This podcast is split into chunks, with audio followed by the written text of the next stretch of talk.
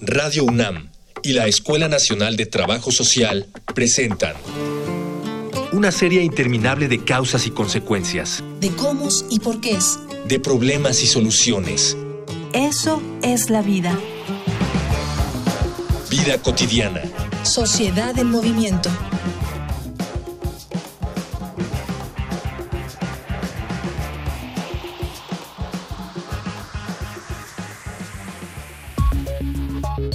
La lucha por los derechos de la mujer es una batalla que se sigue liando día con día. Entre los argumentos más comunes que se escuchan por parte de los detractores del feminismo, se utiliza el voto de las mujeres como si ese hubiera sido el último y más grande logro del movimiento.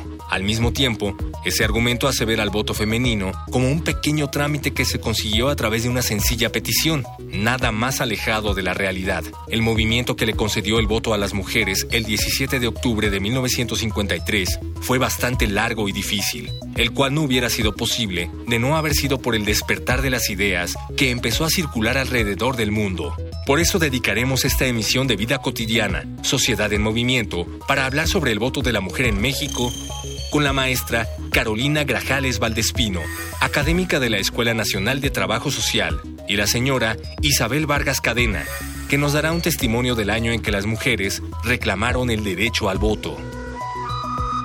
Dialogar para actuar, actuar para resolver.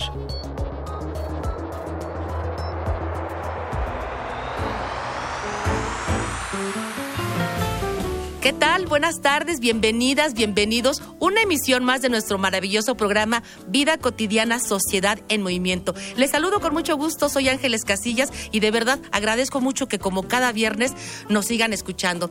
Y bueno, fíjense que quienes nos escuchan alguna vez se han preguntado cuándo las mujeres pudimos iniciar nuestro voto en este país. Me parece que fuimos de los últimos países, si no es que el último país de América Latina. Y a propósito de, de un evento que se conmemora, se conmemoró la, la, semana pasada, el 17 de octubre, hace 66 años que se concedió este derecho a las mujeres, pero fue hasta dos años después, me parece que en 1955, que se pudo hacer efectivo. Hoy justamente vamos a hablar de ello, algunos antecedentes, algunas situaciones que propiciaron, pues, tanto que se diera como por qué tardó tanto en darse y, por supuesto, que algunos retos que todavía debemos afrontar para ejercer de una manera plena estos derechos. Antes les invito a que escuchen las diferentes formas de comunicación con el programa. Facebook, Escuela Nacional de Trabajo Social, ENTS, UNAM. Twitter, arroba comunica, ENTS.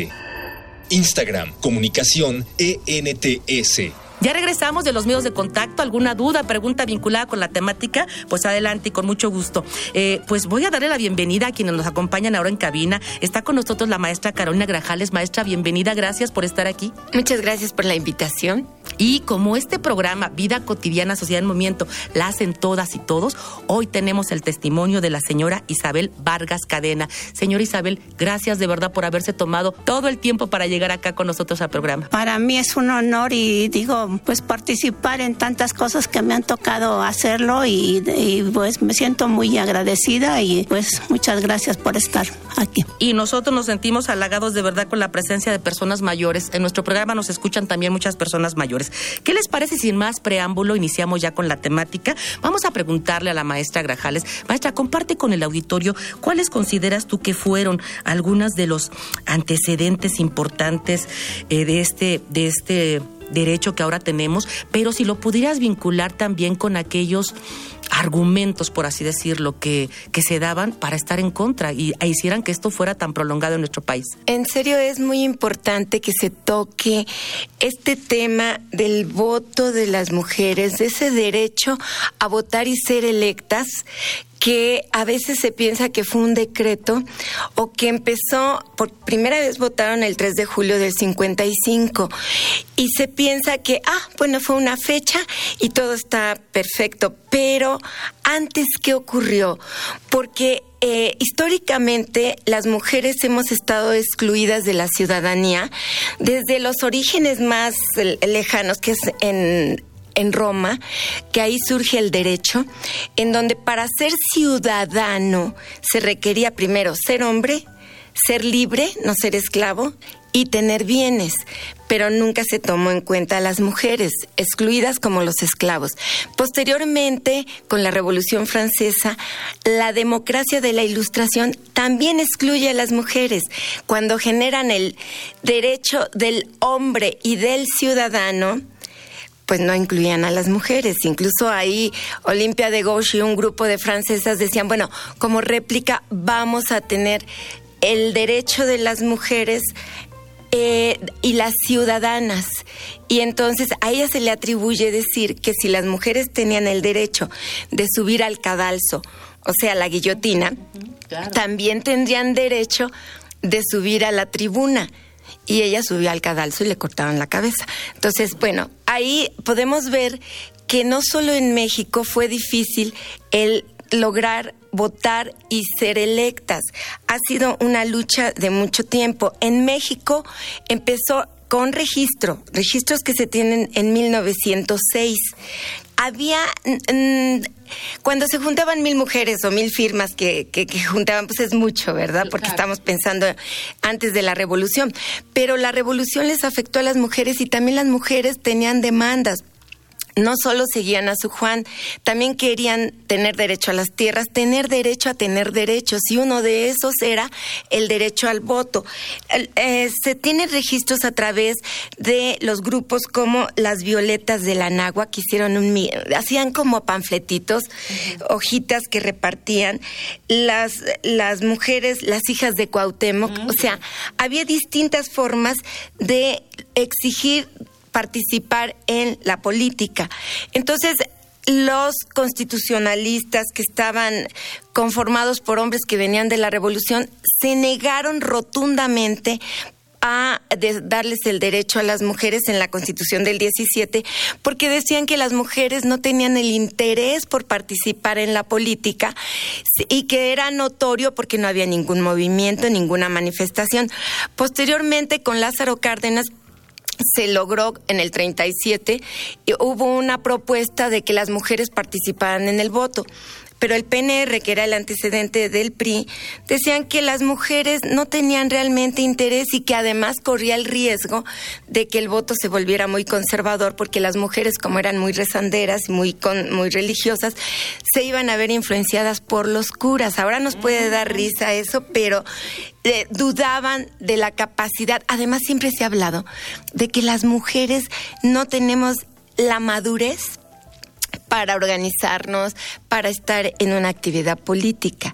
Por ejemplo, luego vino en 1916 en Yucatán el Congreso Feminista, que fue auspiciado mucho, apoyado por el general Salvador Alvarado, que era gobernador en ese entonces. Entonces fue nacional el Congreso, pero demandaron como una de sus propuestas de cierre el voto de las mujeres. O sea, ya era como un insistir, aunque parece que estoy yéndome eh, al 37 y al 16, lo que quiero decir es que hubo muchos eventos. En 1923 hubo otro congreso, pero ese fue nacional, fue en la Ciudad de México.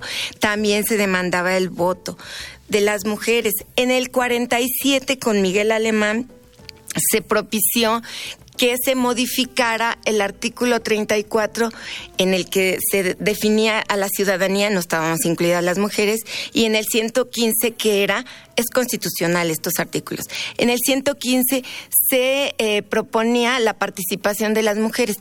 Se, se promulgó, pero al final de cuentas Todavía pasó tiempo, hasta el 52 se logró la aprobación, en el 53 vino esa reforma que se declaró porque todo había quedado en declaraciones y nunca se tomaban acciones reales y hasta el 53 se aprueba. Siendo presidente. Eh, el, no, en el 57 Ruiz Cortines. Adolfo Ruiz Cortines. Adolfo Ruiz Cortines. En el, 50, en el 54 ya eh, se puede, se aprueba, se hace la reforma, aparece en el diario oficial y en el 55 votamos el 3 de julio.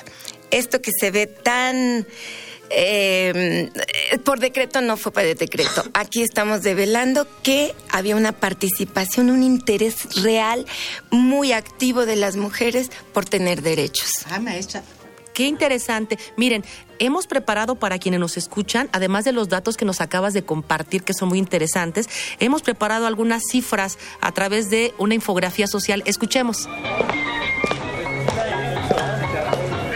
Infografía social.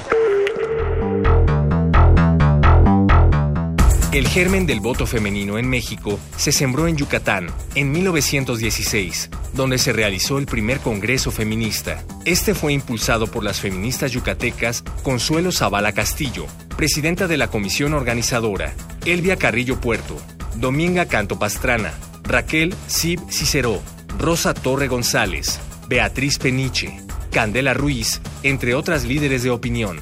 En mayo de 1923, la sección mexicana de la Liga Panamericana de Mujeres convocó al primer Congreso Nacional Feminista, donde se demandaba igualdad civil para que las mujeres pudieran ser candidatas a cargos administrativos y que pudieran sufragar. En 1937, el presidente Lázaro Cárdenas envió una iniciativa a la Cámara de Senadores para que las mujeres pudieran obtener la ciudadanía y el voto. En México, el hombre y la mujer adolecen paralelamente de la misma deficiencia de preparación, de educación y de cultura, decía Cárdenas, aunque en realidad era que el sufragio femenino fue retrasado por la sospecha de que su voto resultaría conservador, debido a la supuesta influencia que los sacerdotes podían ejercer en las mujeres. No fue sino hasta 1946 que el presidente Miguel Alemán aprobó una iniciativa para que el artículo 115 constitucional estableciera la participación de las mujeres en las elecciones municipales en igualdad de condiciones que los hombres. Seis años después, el 6 de abril de 1952, más de 20.000 mujeres se congregaron en el Parque 18 de marzo de la Ciudad de México en demanda de ver plasmado en la Constitución el derecho a votar y ser electas, cosa que el candidato a presidente, Adolfo Ruiz Cortines, había ofrecido en campaña. Finalmente, un año después, el 17 de octubre de 1953, después de 37 años de pugnar por este derecho, se publicó la adición al artículo 34 constitucional, el cual dicta son ciudadanos de la República los varones y las mujeres que teniendo la calidad de mexicanos reúnan, además, los siguientes requisitos haber cumplido 18 años, siendo casados, o 21 si no lo son, y tener un modo honesto de vivir.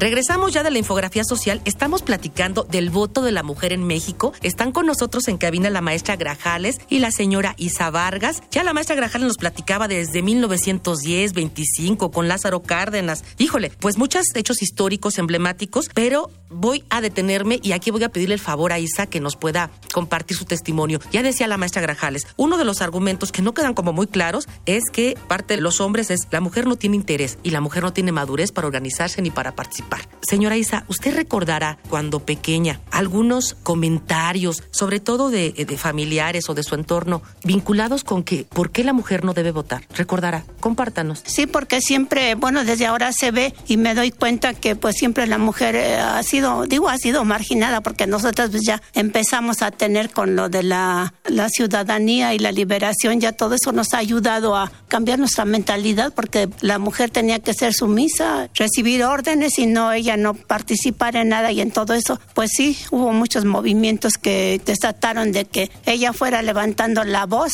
e ir saliendo y haciendo ya manifestaciones, porque sí hubo una manifestación muy grande que no, este, se dice en el 1953 que hubo una manifestación muy, muy grande de 20 mil personas, mujeres, que se reunieron en el Parque Deportivo el 18 de marzo para exigir el que fueran tomadas en cuenta y para tomar el voto. Y de ahí se tomó la ciudadanía a las mujeres porque pues tampoco estábamos ahí incluidas en la ciudadanía. Señora Isa, ¿usted recordará ¿En qué año votó por primera vez? Bueno, cuando tuve la mayoría de edad a los 21 años, ahora es a los 18, pero cuando a mí me tocó a los 21 años, cuando tenía yo, cuando era en el 1965, cuando ya tuve la mayoría de edad, fue cuando hice mi primer voto. Platíquenos cómo fue, que además de esta edad, ¿qué les pidieron? ¿Dónde estaba? ¿Cómo lo vivió? ¿Fue, fue solita? ¿Fue acompañada de algún familiar, de alguna amiga? Pues ya empezaba a salir sola porque ya inclusive había terminado terminado mi carrera y pues estaba ya esperando empezar a trabajar y pues sí me tocó ir a trabajar porque pues ya nos empezaban a pedir los documentos y pues no, no, no tengo todavía mi tarjeta del, del registro. Y pues sí, sí fui sola y pues hacer las filas y todo y sí, siempre se ve el cambio, se, se siente la diferencia, ¿no? De que participamos las mujeres, porque pues como le digo, siempre pues nos tocó muchas cosas de que teníamos prohibidas,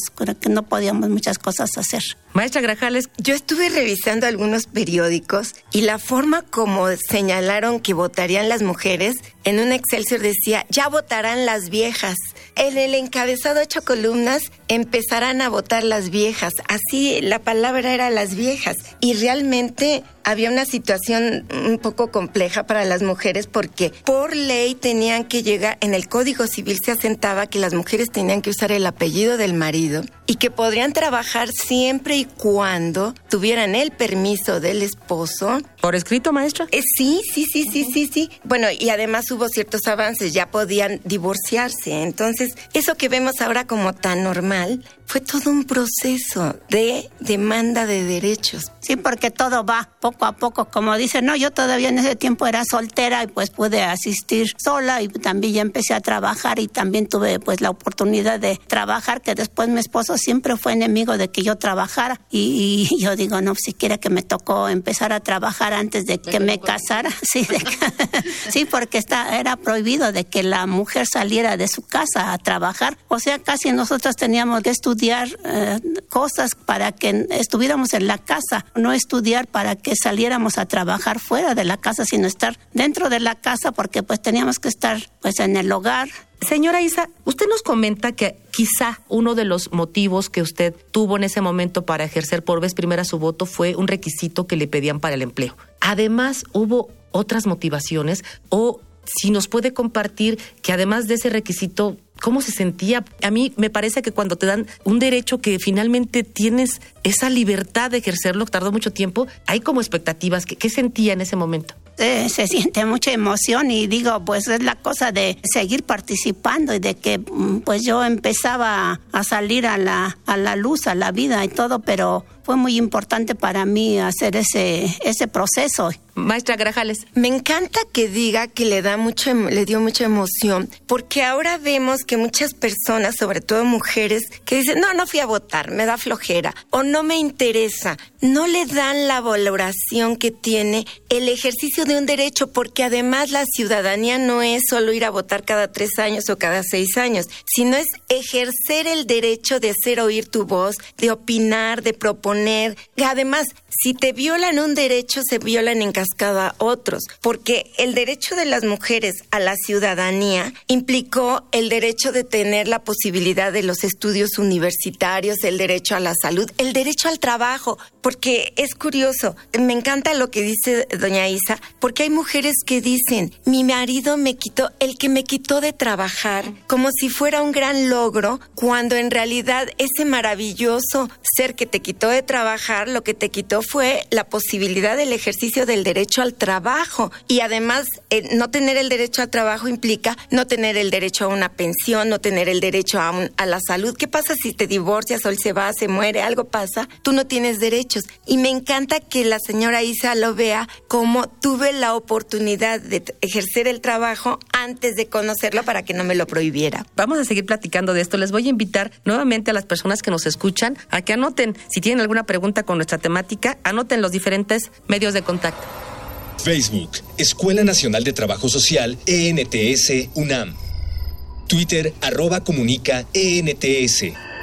Instagram, comunicación, ENTS. Ya regresamos, estamos aquí en Vida Cotidiana Social en Movimiento, estamos platicando de voto de la mujer en México. Ya doña Isa nos platicaba cómo fue este momento tan emocionante, ya la maestra Grajales nos comparte y nos complementa muy bien todo lo que implica el poder valorar finalmente este ejercicio del derecho. Maestra Grajales, yo tengo una duda, porque casi lo que hemos platicado se está vinculando al derecho al voto, al derecho al voto, pero también a ser votadas. Y al ser votadas implica otro tipo de participación. ¿Cómo andamos en esto? Vinculado con sí, qué cambios hemos logrado a partir de este derecho pero también hablando de paridad y hablando de igualdad, ¿cómo andamos? El voto ayudó, pero no tanto.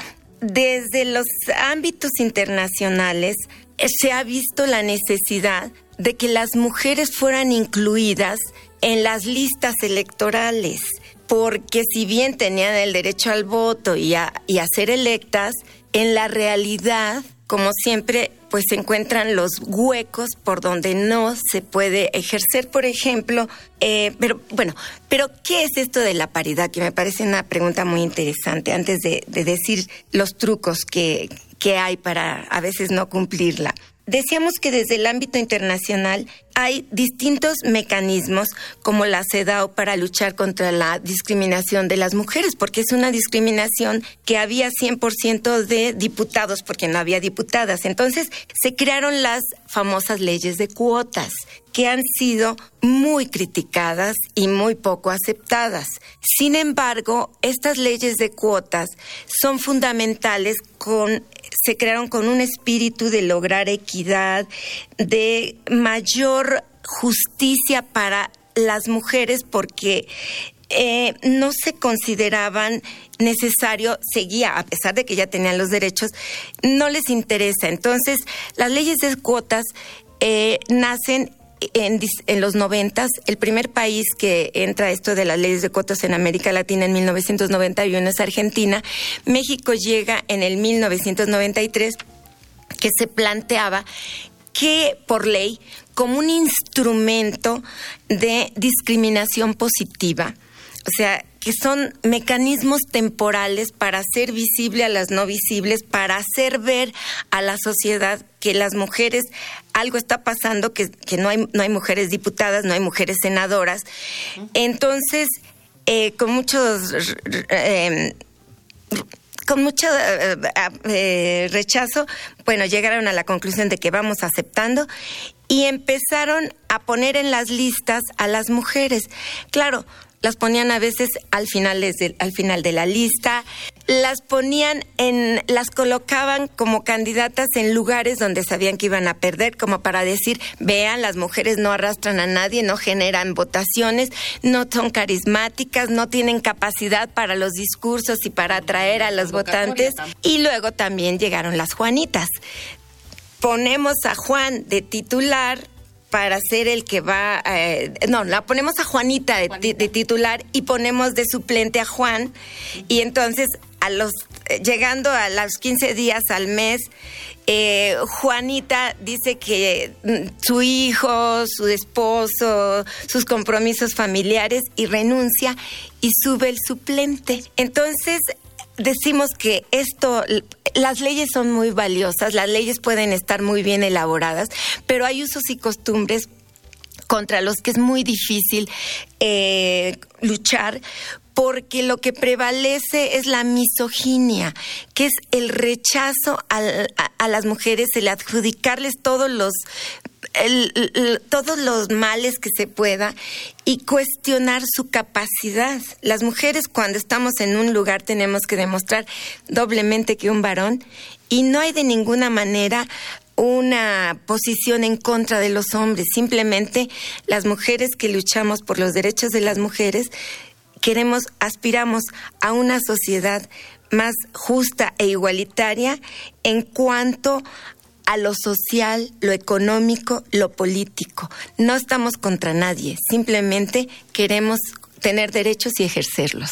Esta parte que tú señalas, maestra, de verdad nos sirve para ir cerrando nuestro programa, que es muy cortito. Esta, esta igualdad en lo social, en lo económico, en lo político, en las oportunidades, no hay vuelta de hoja. me gustaría cerrar el programa, si me lo permiten, con el testimonio de Isabel. ¿Qué cambios además de los que señala la maestra Grajales, ¿qué cambios tú has notado en tu vida, en tu vida, Isa, con relación a que ya puedes participar, ya identificas en los medios de comunicación que hay diputadas, que hay senadoras, que inclusive candidatas para ocupar la presidencia? ¿Cómo, cómo te sientes? No, pues es que lo que dice la maestra es la participación y nada de que no voy a votar porque no quiero, porque tal persona no la acepto, sino es un derecho, una obligación que tenemos de, sobre todo que hemos tenido la ciudadanía a base de, de tantos esfuerzos, de tanto trabajo y tirar eso todo, entonces todo eso es lo que nos ha ayudado a tener la igualdad.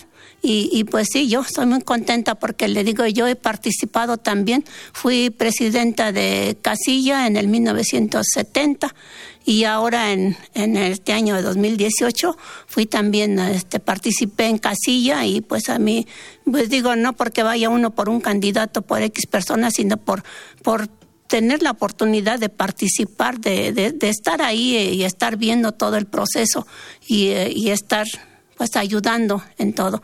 Y pues yo estoy muy agradecida y le digo yo, yo pude este, estar, soy profesora y, y trabajé 32 años y ahora pues tengo mi, mi, jubilación, gracias a Dios, y a esta participación que me, que me ha tocado estar. Y pues sí. De gracias a Dios y gracias a que te casaste después de, de, haber iniciado tu vida laboral. Sí, porque si no, mi esposo siempre fue de que no, que no teníamos que trabajar las mujeres. Y digo, no, pues y a ver, él se fue y a ver cómo me dejó. qué bueno que nos preparamos para, para, para, para nosotras mismas, ¿no? Maestra Grajales. Eh, eh, me parece muy importante lo que señala Isa, porque las maestras han tenido un papel fundamental, eh, han sido las más activas en esta cuestión del voto. Eh, en los años iniciales, las maestras rurales tenían un papel muy importante cuando porque además las mujeres no siempre hemos tenido la capacidad de la lectoescritura y las maestras como Hermila Galindo, que también había periodistas y maestras, pero sobre todo las maestras participaban mucho en Yucatán. Y claro, les quitaban los puestos. Algunas fueron hasta diputadas un tiempo cortito, pero las amanezaban de muerte. Pero las maestras han sido líderes en nuestra construcción de la ciudadanía de las mujeres. Y, mira, ya que comentas, y para cerrar el programa, maestra Grajales, esto tiene que ver también con el conocimiento tiene que ver con la preparación. Entonces, yo confío de verdad que todas estas todavía desigualdades que se dan con relación a nuestra participación ciudadana, política, que tienen que ver con género, sigamos conquistando esta, esta lucha pero como preparándonos como lo hizo doña Isa, como el ejemplo que nos pone la maestra de estas de este magistrado rural, de verdad, con conocimiento, con preparación podemos en algún momento, te lo juro, que llegar a un estado donde haya igualdad y equidad. No me resta más que agradecer a ustedes que estuvieron acá con nosotros.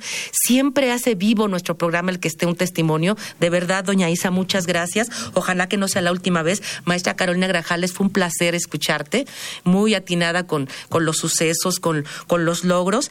Y bueno, agradecemos por supuesto a nuestro productor Miguel Alvarado. En los controles estuvo Ricardo Senior. En postproducción Luis Por supuesto en la información Jorge Herrera, Mónica Escobar, pero en especial quiero agradecer a todas y todos ustedes que cada viernes nos escuchan en nuestro maravilloso programa.